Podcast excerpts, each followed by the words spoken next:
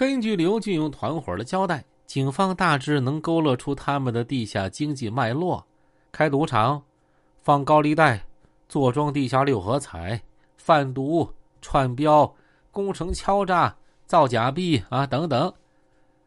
楼底下辖连源、冷水江、新化、双峰四县。刘俊勇团伙所在的新化呀，是国家级的贫困县。尽管如此，颇具经营头脑的刘俊勇还是找到了不同于父亲的生财捷径。二零零四年六月，新化县政府对该县古台山金矿进行拍卖，底价两千六百三十九万。当打听到古台山的罗某欲组团接盘之后，刘俊勇、吴显辉合谋邀请香港人李泽清假冒竞拍，然后由刘出面游说串标。六月二十四日，香港人李桂清仅举了一次牌，罗某成功得标。事后，刘俊勇向其所得五十六万元。一九九七年。刘俊勇通过开设流动赌场，从中聚赌超头、放高利贷，仅此一项，他个人就获利四十余万元。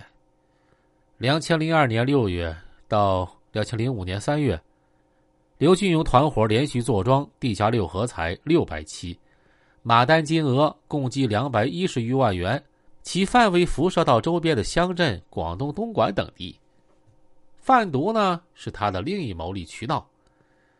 从两千年十一月到零五年的三月，该组织成员先后五十八次贩卖海那个洛的因一千六百五十五余克，向孟公镇附近的吸毒人员兜售，从中渔利数十万元。二零零四年六月，新化界爆出了震惊全国的制贩假币案，地点正是孟公西河两镇。出乎公安部官员和上海造币专家意料的是，在养猪场山沟里挖出的五个窝点啊，竟然具备精致先进的造币模具。此案已经被量刑的两名主犯武志南、陆福恒也被列为“六三零案”的涉黑名单。时至如今呀，在娄底四县形成的一个特殊现象是，当地民众的现金流通很少使用硬币。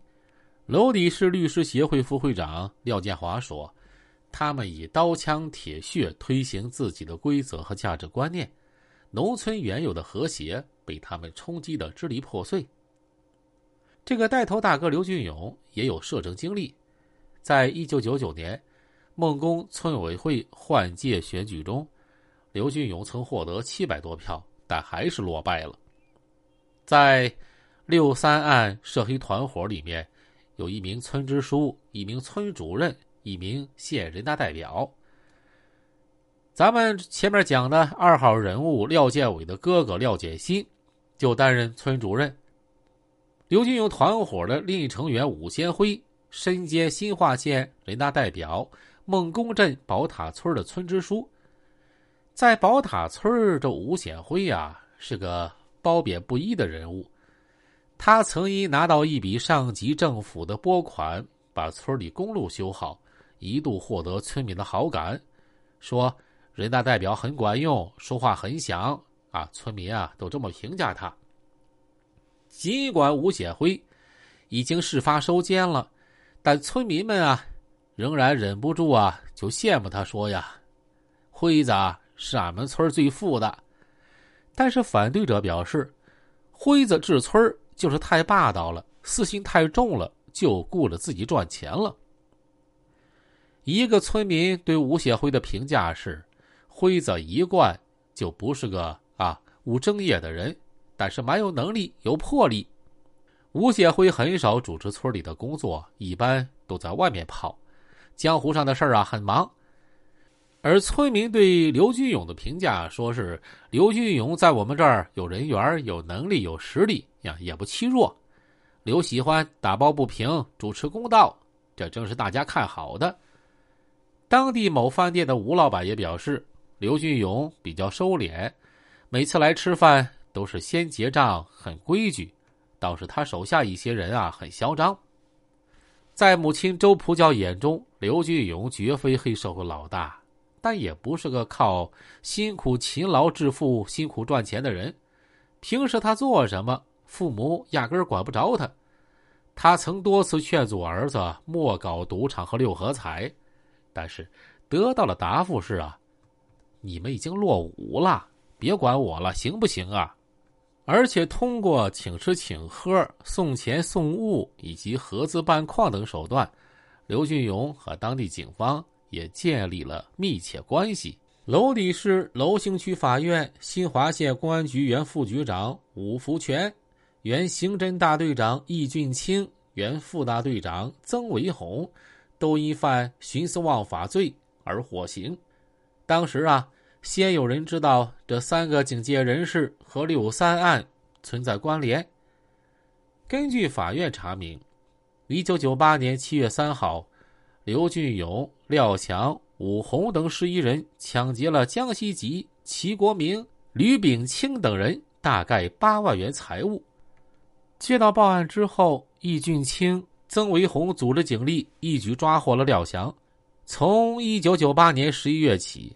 刘俊勇通过武福全的侄子武志南的运作，先后将七点六万元赃款上缴新化县公安局刑侦大队，后者将其中四点二万元上交新华县财政。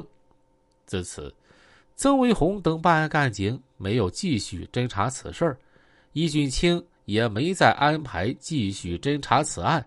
致使刘俊勇、廖强等人啊，实际脱离了司法机关的侦控，没受到追诉，而继续进行犯罪活动。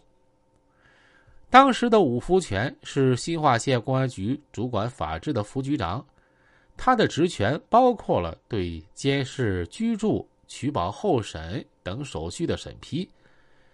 一九九八年十一月十六日到十八日，武福全在办案单位法制部门。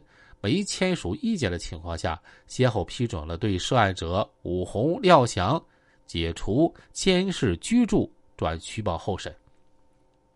在孟公镇，众人周知的另外一个事实是，刘俊勇和镇派出所所长胡能喜关系很好，二人称兄道弟，经常搁一块儿喝酒、吃饭、打牌。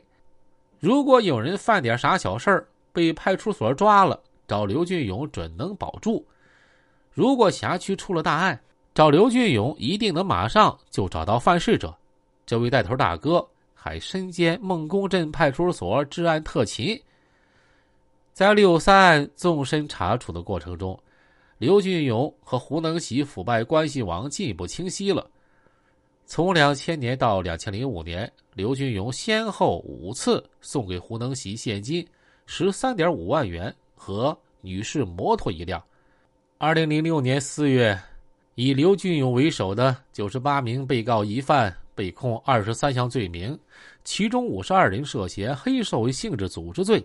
刘俊勇等人被娄底市中级人民法院判处死刑。